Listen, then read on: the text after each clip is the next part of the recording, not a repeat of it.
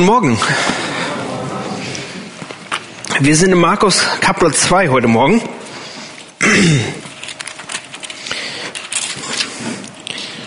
Ab Vers 13.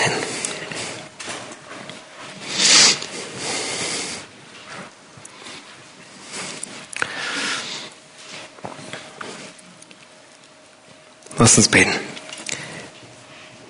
Gott, du bist treu. Und wir sind so dankbar für deine Treue in unserem Leben. Herr, wir sehen das, wie du uns begleitest, wie du uns trägst, wie du für uns sorgst. Herr, wir haben, wir sind so dankbar. Herr, wir kommen zu dir mit dankbaren Herzen, mit offenen Herzen. Wir bitten dich, dass du zu uns redest heute Morgen durch dein Wort. Herr, danke Herr für dein Wort. Danke für die Kraft in dein Wort. Wir vertrauen dir. In deinem Namen. Amen. Wenn du ein Team zusammenstellen würdest, wie würdest du das Team zusammenstellen? Du würdest bestimmt zu einer Universität gehen und den schlausten, junge, jüngsten Köpfer finden und das als Team zusammenbringen, so dass ihr das machen könnt, was ihr machen wollt. Und Jesus wollte eine weltweite Bewegung anfangen. Aber er ist nicht zu die Universitäten gegangen. Er ist eigentlich zu den Krankenhäusern gegangen. Und das ist genau, was wir heute Morgen sehen in unserem Text. Jesus sucht Leute aus, die wir nicht erwartet hatten, die zu seinem Team gehören würden. Wir lesen ab Vers 13 hier in Markus Kapitel 2. Da ging er wieder an den See hinaus und die ganze Menge kam zu ihm und er lehrte sie. Und als er vorüberging, sah er Levi, den Sohn des Alpheus, an der Sostätte sitzen. Und er sprach zu ihm, folge mir nach. Und er stand auf und folgte ihm.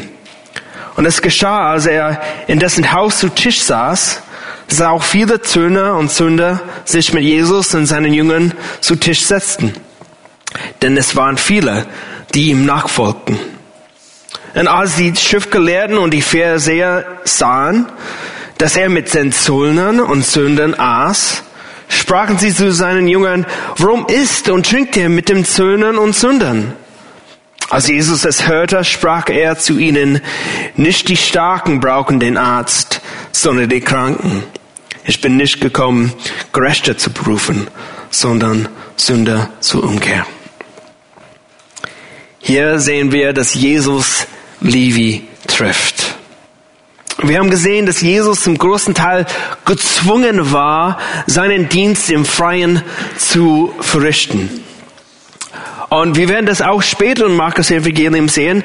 Aber es ist interessant, dass viele der, der Buchten da am See Genezareth natürliche Amphitheater sind. Irgendwelche ähm, Sound Engineer, äh, Techniker ist in den 70er zum See Genezareth gegangen und hat die verschiedenen Buchten da getestet. Und sie sind wirklich natürlich. Man kann da sitzen am, am Ufer und da reden und es geht echt weit aus und man kann gut hören. Und da bestimmt saß Jesus und hat die Leute da gelehrt und, und über das Königreich, sein Königreich erzählt und über das Evangelium. Und Jesus kommt jetzt zurück Richtung Capernaum. Und was findet er da? Er findet einen Mann namens Levi, äh, heißen Levi, und er ist sitzt in seiner, seiner Sollstätte. Aus Matthäus Kapitel 9, Vers 9 wissen wir, dass diese auch Matthias heißt. Und später der Verfasser des Matthias Evangeliums sein sollte. Das ist dieser Mann, den wir hier in unserem Text haben. Und Matthias war ein Steuereintreiber. Und das machte ihn nicht gerade zu einem beliebten Mann in seinem Volk, muss man sagen. Die Menschen hatten zwei Gedanken über solche Männer. Erstens galten sie als Verräter, weil sie mit dem Römer zusammengearbeitet haben. Die böse Römer. Zweitens galten sie auch als Diebe, weil sie können eigentlich Geld verlangen von Leuten äh, mehr als eigentlich äh, ähm, die Römer wollten, so dass sie auch selbst davon leben können. Und Levis Stand befand sich wahrscheinlich an einer der Hauptstraßen, die nach Capernaum hinein und herausführten. Und er erhob höchstwahrscheinlich Mautgebühren für die Benutzung der Straße von Händlern und die Straßen nutzen, um Waren in die Stadt hinein und herauszubringen. Und da saß er.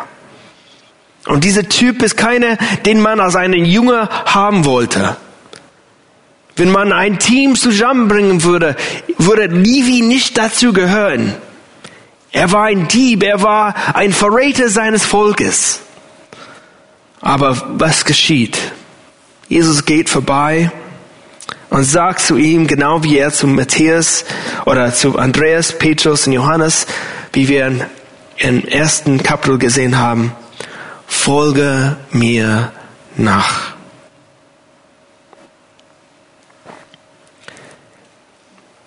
Das hier ist die Gruppe von Menschen, mit der Jesus eine weltweite Bewegung beginnen will.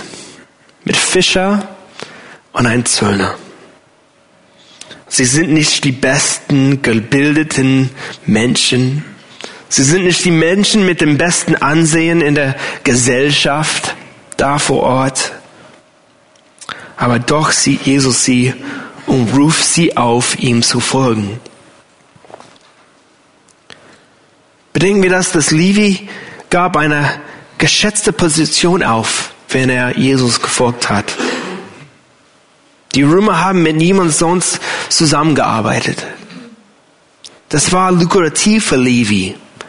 Das war ein begehrter Stelle. Er war wahrscheinlich einer der reichsten Männer in seiner Stadt. Aber im Handumdrehen gab er das alles auf und hat Jesus gefolgt. Vielleicht war Levi von seinem Beruf genervt. Vielleicht hat er ein schlechtes Gewissen über das, was er getan hat.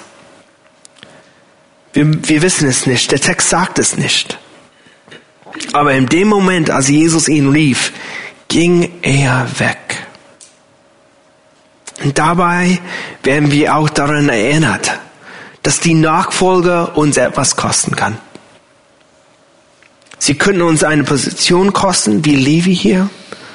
Sie können uns finanziell kosten, weil wir nicht bereit sind, für unsere Firma zu lügen. Und der Chef sagt, wenn du nicht bereit bist zu lügen, dann vielleicht gehörst du nicht hierhin. Das ist eine interessante Geschichte. Mein, mein Vater war auch Geschäftsmann. Und er hat den Job gewechselt. Seine Firma wurde gekauft und hat gewechselt. Mein Vater ist Christ und sie sagt, David, David ist ein sehr guter Arbeiter. Aber du, eins sollst du darüber eben wissen. Er wird nicht für dich lügen. Sie, mein Vater hat trotzdem einen Job bekommen, aber was für eine krasse Einstellung. Er wird nicht für dich lügen. Du musst das in Bedingungen haben. Wenn du ihm als Angestellter hast. Es hätte mein Vater seinen Job kosten können. Das, das geschieht. Das passiert. Sie können uns Beziehungen zu anderen Menschen kosten. Weil Menschen wollen nichts mehr mit uns zu tun haben, weil wir, wir Jesus nachfolgen. Aber Levi war bereit, alles aufzugeben und Jesus nachzufolgen. Irgendwie hat Gott sein Herz auf diesen Moment vorbereitet. Und wenn Jesus diese paar Worte zu ihm gesagt hat, war er bereit aufzustehen zu gehen. Alles hinterzulassen. Wir sehen, dass Petrus und Andreas ein paar Mal zurück zum Fischen gegangen sind. Aber Levi nicht. Levi konnte nie zurückgehen zu das, was er früher gemacht hat. Hat alles wirklich aufgegeben. In Lukas Kapitel 14, Vers 33 lesen wir, dass, dass man nicht Jesus Jünger sein kann, wenn man nicht bereit ist, auf alles zu verzichten, was man hat.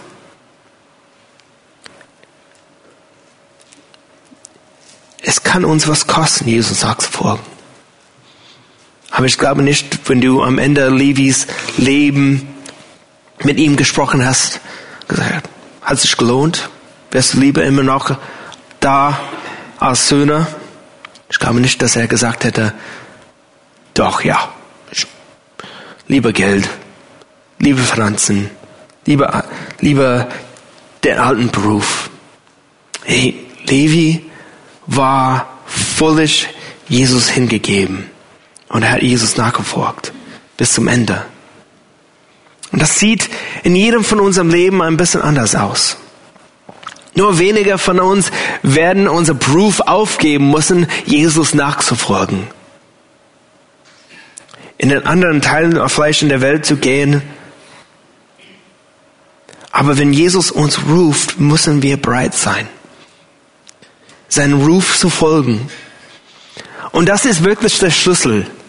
Nicht dem Befehl eines Menschen, sondern dem Ruf Gottes folgen wir. Wenn Gott zu dir redet, dann ist das was wertvoll. Dann müssen wir auf ihn und seine Stimme hören. Und es lohnt sich. Und ich schätze Levi so sehr hier, weil er nicht nur beginnt, Jesus nachzufolgen, sondern auch anderen einlädt, Jesus kennenzulernen. Er schmeißt ein großer Party für Jesus. Um diesen Tisch herum sitzt Jesus mit drei Gruppen von Menschen. Nachdem er Levi berufen hat. Wir sehen die Jünger Jesu. Wir sehen die Freunde des Levi, die Zöllner und Sünder. Und die letzte Gruppe sehen wir auch die Pharisäer. Da sitzen sie da. Da gucken sie diese, diese, dieser Bild an. Und das war keine kleine Party. Levi hat wirklich alle zusammengerufen, den er kannte. Und alles deutet darauf hin, dass es ein großer Party mit vielen Leuten waren. Und in dieser Kultur war das gemeinsame Essen ein wichtiges Symbol der Gemeinschaft. Und Levi setzt mit diesem Festmahl ein deutliches Zeichen für die Stadt und alle in ihre Köpfe, in, da alle in ihre Köpfe hereinsteckten, um zu sehen, was bei Levi vor sich ging. Levi sagst du der Gemeinschaft, ich habe ein neues Leben. Ich habe mein altes Leben aufgegeben.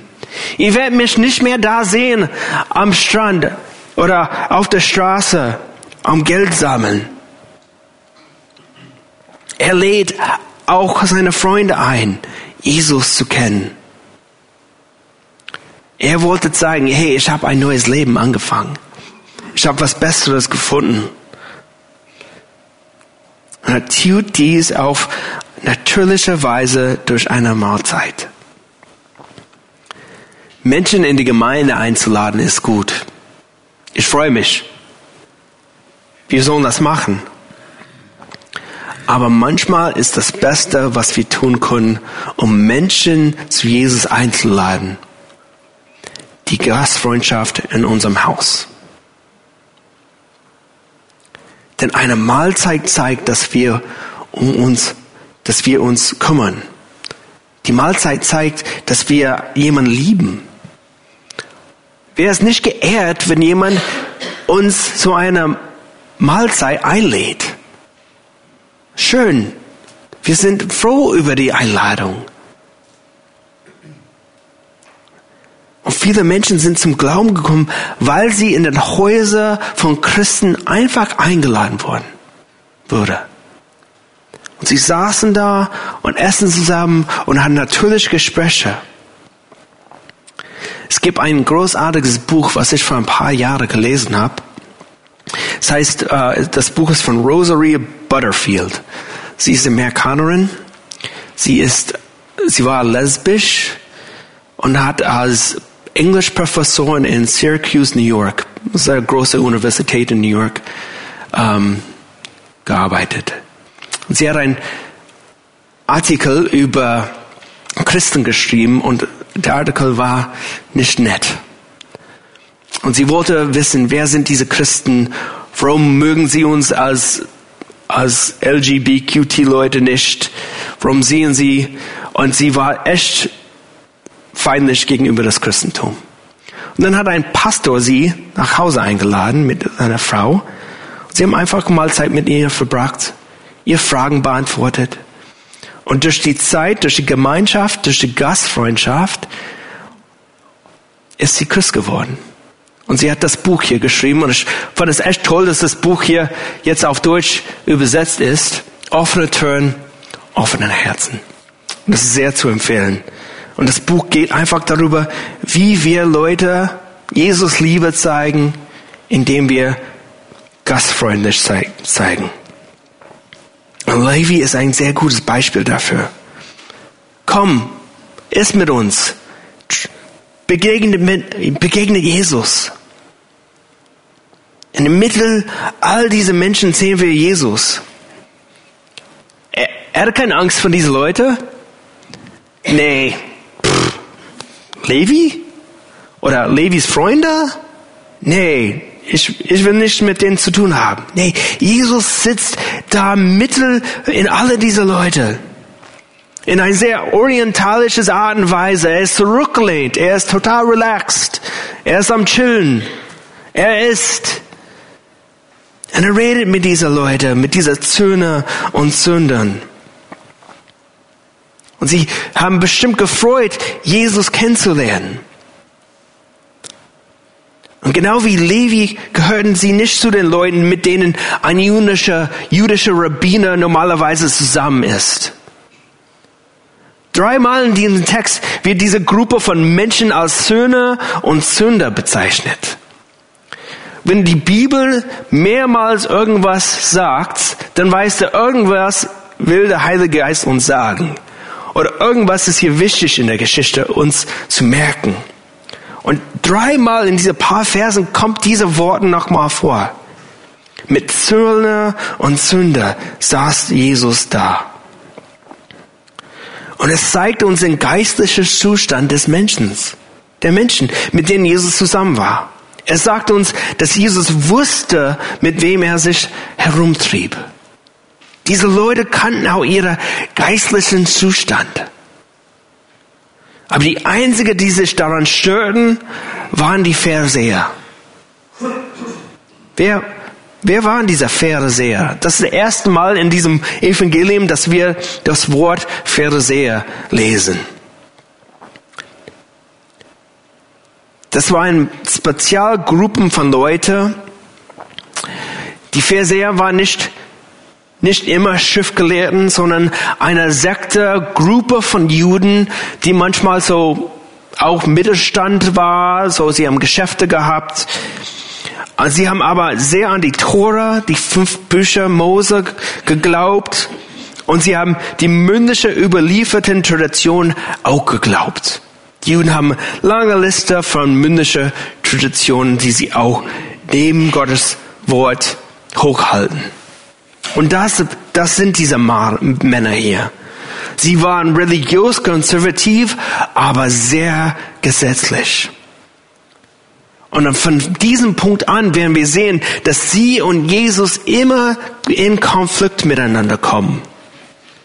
Weil Jesus passte nicht in deren Bild, wie eine Rabbi aussehen würde.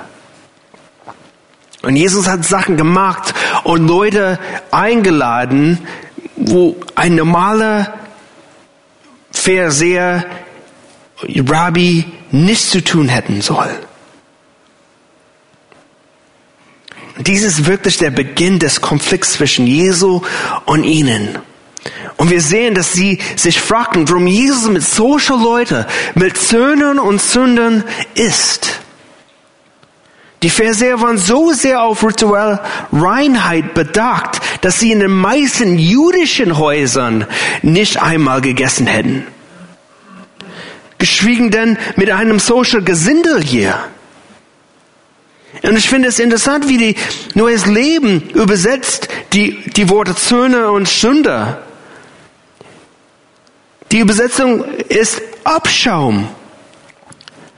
Das ist wie die Verseher dieser Gruppe von Leuten gesehen hat. Sie waren Abschaum. So haben sie wirklich über sie gedacht, über ihr eigenes Landsleute. Sie waren Abschaum, Sünder und Zöllner und wir wollen so gar nichts mit ihnen zu tun haben. Sie haben sie nicht gesehen als Männer und Frauen, die auch nach Gottes Ebenbild geschaffen worden sind. Diese Tatsache dürfen wir nie aus den Augen verlieren, wenn wir mit anderen Menschen zu tun haben. Alle sind nach dem Bild Gottes geschaffen und daher auch wertvoll. Jeder hat Recht, die sich auch in unserem Grundgesetz widerspiegeln. Die Würde des Menschen ist unantastbar. Aber die Verseher sahen das nicht so. Sie waren beleidigt, dass Jesus mit solchen Menschen essen würden. Und so fragt sie Jesus Jünger. Sie haben nicht den Mut, Jesus zu fragen. Sie haben die Jünger Jesu gefragt, warum er mit diesem Abschaum isst. Und Jesus hat die Frage gehört und beantwortet sie mit einem für die damalige Zeit sehr gebräuchlichen Ausdruck. Nicht die Starken braucht den Arzt, sondern die Kranken. Und Jesus geht dann weiter und sagt, ich bin nicht gekommen, Gerechte zu berufen, sondern Sünder zur Umkehr. Jesus wusste, wer um ihn herum saß. Er wusste, dass sie Sünder waren. Er wusste, dass sie einen Arzt brauchten. Aber Jesus als der beste Arzt wartete nicht darauf, dass die Kranken zu ihm kamen, wie wir zu unserer Ärzte gehen, sondern er ging zu den Kranken und lud sie ein, geistig gesund zu werden. Das gibt uns eine ganz neue Vorstellung davon, wer in Gottes Reich eingeladen ist. Nicht diejenigen, die alles im Griff haben, sondern die Sünde, die Zollner, die Menschen, die in ihrer Gesellschaft als Versager gelten, die nicht in das Schema der Gesellschaft passen. Die Gemeinde ist kein Museum. Die Gemeinde ist ein Krankenhaus. Sie waren immer dazu bestimmt, ein Krankenhaus zu sein.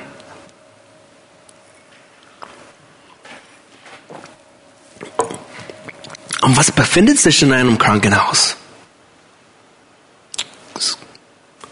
Kranken Menschen.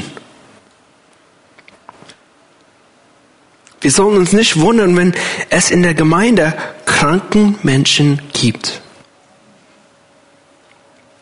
Es soll uns nicht überraschen, dass man in der Gemeinde nicht mit jedem gut auskommt. Oder dass vielleicht es seltsame Personen gibt in der Gemeinde. Wir alle sind dabei, in der Nachfolge zu wachsen. Und in diesem Prozess tut Gott etwas Wunderbares im Leben gebrochenen, geistlich kranke Menschen in unserem Leben. Wir sind alle irgendwie gebrochen. Wir sind alle irgendwie am Kränkeln. Wir brauchen alle Gottes Geist, seine Heilung, sein Werk in unserem Leben. Keiner von uns ist vollkommen. Wir haben alle Kanten, die Gott ein bisschen abschleifen möchte. Dafür ist die Gemeinde da. Nicht, dass wir so vorspielen, ob alles in unserem Leben in Ordnung ist und dass wir keine Hilfe brauchen. Ich möchte nicht so eine Gemeinde gehören, wo Leute einfach unehrlich miteinander umgehen.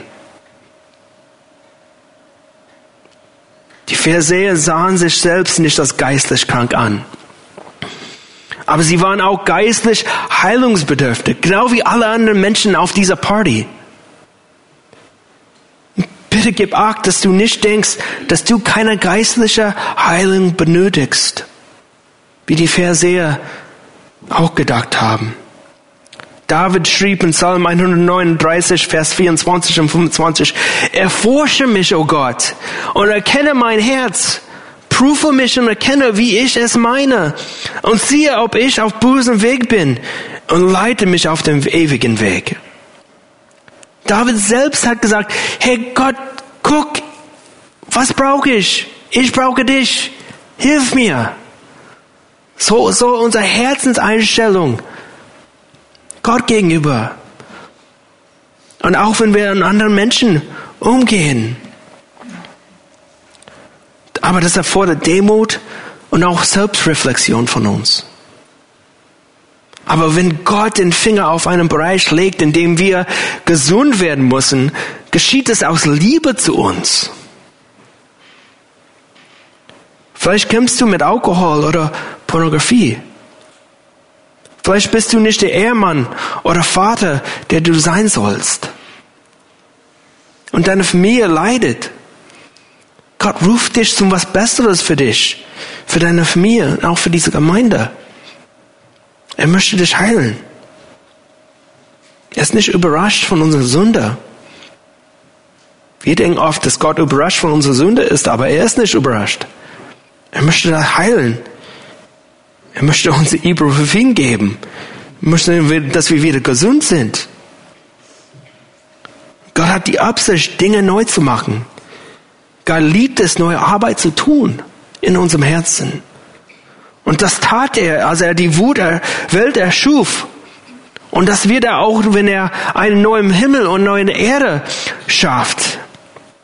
Jesus kann, um etwas Neues zu beginnen, etwas, das die Menschen um Jesus herum nicht verstanden. Aber das sehen wir im nächsten Abschnitt, zu dem wir in diesem Evangelium kommen, dass Jesus auch was Neues gebracht hat und Neues machen möchte. Ab Vers 18. Und die Jünger des Johannes und die, die der Pharisäer pflegten zu fasten. Und sie kamen zu ihm und fragten, warum fasten die Jünger des Johannes und der Pharisäer, aber deine Jünger aber fasten nicht?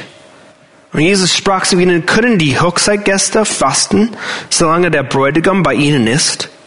Solange sie den Bräutigam bei sich haben? Können sie nicht fasten? Es werden aber Tage kommen, da der Bräutigam von ihnen genommen sein wird. Und dann in jeden Tagen werden sie fasten. Und niemand näht einen Lappen von neuem Tuch auf ein altes Kleid, sonst löst sein neuer Flicken sich ab vom alten, und der Riss wird schlimmer. Und niemand füllt neuen Wein in alter Schläuche, sonst reißt der neue Wein die Schläuche. Und der Wein wird verschüttet und die Schläuche verderben. So ein neuer Wein soll in ein neuer Schläucher gefüllt werden. Worum geht es hier in diesem Konflikt? Um Fasten. Die Juden fasten einmal im Jahr, um Yom Kippur, dem Versöhnungstag. Und an diesem Tag ging der hohe Priester in der Allerheiligste äh, hinein und sühnte für die Sünde des Volkes. Aber die Pharisäer fügten im Kalender weiter Fasttage hinzu. Sie haben zwei extra Tage in der Woche gefastet. Und an diesem Tag oder in diesem Abschnitt, es hört sich so an, als ob die Pharisäer nochmal Fasten waren. Und deswegen kam diese Frage von ihnen. Was ist eigentlich Fasten? Fasten ist normalerweise der Verzicht auf Nahrung für eine bestimmte Zeit.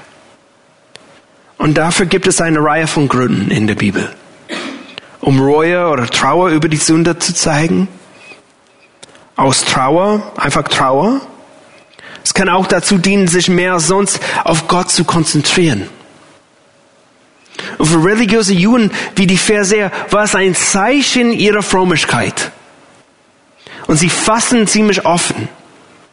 Aber Jesus kritisiert ihre Fasten in Matthäus Kapitel 6, Vers 16. Und er sagt, wenn ihr fastet, sollt ihr nicht finster dreinschauen wie die Heuchler, denn sie, ein, denn sie entstellen ihr Gesicht, damit ihr Fasten von anderen gesehen wird. Und sie haben ihren Lohn schon erhalten. Das ist schon ein harte Worte hier von Jesus. und die Art und Weise, wie die Leute damals gefastet haben. Jesus interessiert sich nicht für die äußere falsche Zeichen der Frömmigkeit. Das interessiert Gott gar nicht. Und Jesus beantwortet ihre Frage mit drei verschiedenen Bildern hier. Warum sie nicht fasten. Das erste Bild ist ein Bild ein Bräutigams in einer Hochzeitsgesellschaft. Und das zweite Bild ist ein Bild von einem Lappen von neuem Tuch. Und das dritte Bild ist das Bild vom neuen Wein in einem alten Weinschlauch.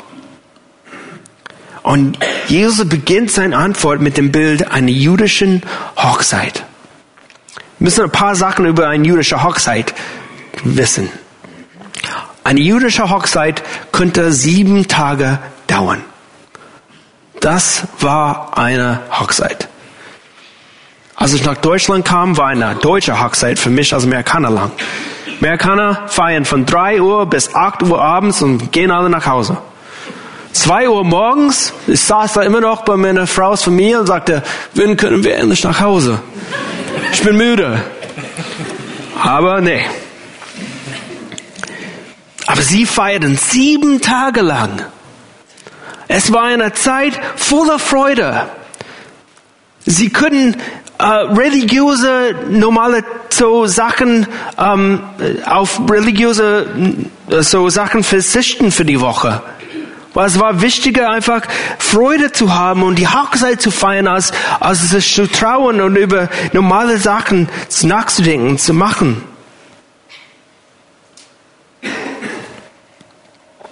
Und in diesem Bild ist Jesus der Bräutigam. Er ist gekommen, um das Evangelium und ein besseres Reich zu verkünden.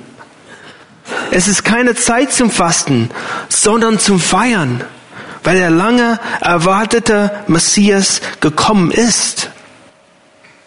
Und Jesus sagt, dass es einen Tag geben wird, an dem der Bräutigam nicht mehr aber dabei sein wird. Und an diesem Tag sollt ihr fasten. Jesus spricht hier offensichtlich von dem zukünftigen Tag, an dem er in den Himmel aufgenommen werden würde. Er würde dann nicht mehr physisch hier auf der Erde bei ihnen sein. Und an diesem Tag sollen sie wieder Fasten üben. Aber dies ist auch noch nicht der Zeit. Es war eine Zeit, in der sie Jesus und seine Gegenwart genießen sollten. Aber wir leben in einer Zeit, in der wir fasten sollen. Wir leben in einer Zeit zwischen den beiden Kommens des Messias. Wir können und sollten heute fasten. Und unser Reue über unsere Sünde auszudrücken. Wir sollen fasten, damit wir weniger abgelenkt sind und mehr Zeit haben, von Gott zu hören wenn wir mit Fragen in unserem Leben konfrontiert sind. Wir sollen auch fasten im Zusammenhang mit dem, was Jesus hier sagt, um Sehnsucht nach Jesus zweiter Wiederkunft zu demonstrieren. Aber das Kommen Jesus brachte einen neuen Bund mit sich. Nicht den alten Bund des Gesetzes und der Opfer, sondern einen neuen Bund der Gnade und des Lebens. Und das ist es, was Jesus mit den Bildern, die er uns in den Versen 21 und 22 gibt, demonstriert. Ich bin kein Näherin. Gott helfe dem Kleidestück, das ich zu repräsentieren versuchen würde. Gott sei Dank kann meine Frau das. Weil ich würde genau das versuchen, was Jesus hier beschreibt. Ein neues Stück Kleid auf ein altes Stück zu tun und das Loch nur schlimmer machen. Und wir verstehen das Bild, das Jesus in Vers 21 zeichnet. Jesus veranschaulicht diesen Punkt weiter, wenn er über neuen Wein in allen Weinschläuchen spricht. Das ist für uns etwas schwieriger zu verstehen, weil wir haben Wein heutzutage in Flaschen, nicht mehr in Schläucher. Aber damals befand sich der neue Wein noch im Gärungsprozess. Ich weiß nicht, ob ihr irgendwann Bier oder Wein am Gären gesehen habt. Es blubbelt. Und der Schlauch musste sich mit dem Wein dehnen, während er sich mit den Gassen aus dem Gärungsprozess füllte. Aber wenn man neuen Wein in einen alten Schlauch, Schläuche gab, war dieser nicht mehr flexibel genug, um den Gärungsprozess zu bewältigen. Er war hart und spröde geworden und würde platzen und den Wein überall verteilen. Aber die Verseher fasteten, weil sie glaubt, dass sie Gott durch ihr Fasten gefielen. Das Christentum ist nicht eine Sekte des Judentums mit ein paar anderen Regeln. Wir sind nicht an den Zeremonialgesetz gebunden, wie die Juden waren. Das Heil liegt nicht in der Befolgung der Gesetze. Man ist nicht heiliger, weil man ein bestimmtes Diat einhält oder fastet. Christentum ist etwas völlig Neues. Ein neues Leben. Neuer Wein, was ein neuer Schlauch gehört. Jesus bringt die Freude der Gemeinschaft mit sich, so wie eine Hochzeit eine Zeit der Freude ist. Er bringt die Freude des neuen Wein und der Frische mit sich. Das alte System, wie wir im Alten Testament lesen, könnten dieser Werk, das Gott durch Jesus tat, nicht mehr fassen. Es war nicht mehr geeignet. Jesus wollte was Neues machen. Und manchmal müssen wir auch daran erinnert werden. Wir verlieren die Realität, die Freude unserer Beziehung zu Jesus aus den Augen. Und wir müssen ihn bitten, sein Leben und seine Freude neu in uns zu entfachen. Wie wir bereits zu Beginn dieses Abschnitts gesagt haben, liebt Gott es, neue Dinge zu tun. Er möchte neuer Wein in unser Leben gießen. Er pflückt unser Leben nicht mit dem Alten zu. Er möchte etwas Neues tun. Das müssen wir auch als Gemeinde im Augen behalten. Welche neue Dinge könnte Gott für uns haben? Das ist die Frage, mit der ich mich auch als neuer Pastor gerade auseinandersetze. Und eine Frage, die ich uns als Gemeinde stellen möchte. Sind wir bereit für Gott etwas Neues zu tun? Die Frage, die ich mir stelle, ist, wie wir als Gemeinde die Menschen effektiver erreichen können. Wie wir als Gemeinde effektiver beten und Gemeinschaft leben können. Das heißt nicht, dass wir schlechte Sachen jetzt machen, aber bin ich flexibel genug? Und Gott sagt, hey, Angel, lass uns das und das probieren. Sind wir offen für die Führung des Geistes? Bin ich? Ich möchte flexibel sein. Ich möchte nicht, dass ich platze, weil ich nicht flexibel bin. Sind wir flexibel neue Weinschläuche oder sind wir starr geworden? So, und nicht anders muss es laufen. Ihr könnt für mich und die Ältesten beten, dass wir ja sensibel für Gottes Geist sind, wenn wir seine Willen für diese Gemeinde suchen. Aber lasst uns auch jeder für uns selbst beten, dass wir offen bleiben für Gottes Werk in unser Herzen, in unserem Leben, dass wir nicht starr werden und eingefahren wie die Verseher. Was fängt mit uns an? Mit unserer Einstellung. Gott will neue Wein ausgießen. Er will nur frische, neues Leben. Er will, dass wir wieder gesund sind. Er will, dass wir wieder Freude an ihm haben und unsere Beziehung zu ihm. Der Teufel räubt gerne unsere Freude. Aber wenn wir auf Gott hören, wenn wir flexibel bleiben, bleiben dann kann Gott in unserem Leben was Neues tun. Das möchte ich in meinem Leben sehen. Ich möchte flexibel sein. Ich möchte immer in die Position bleiben, wo ich auf Gottes Stimme hören kann. Und wenn er ruft, dass ich bereit bin, zu ihm äh, nachzufolgen, ihm nachzufolgen. Lass uns aufstehen und beten.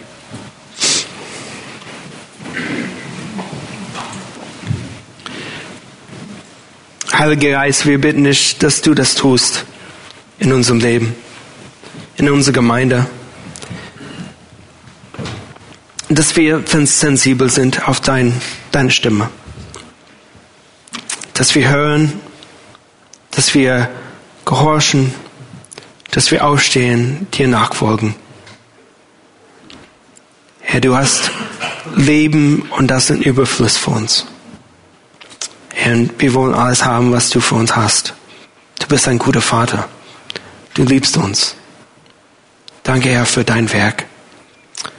Segne du dein Volk in dieser Woche. Geh du vor ihnen aus. Dein Name. Amen.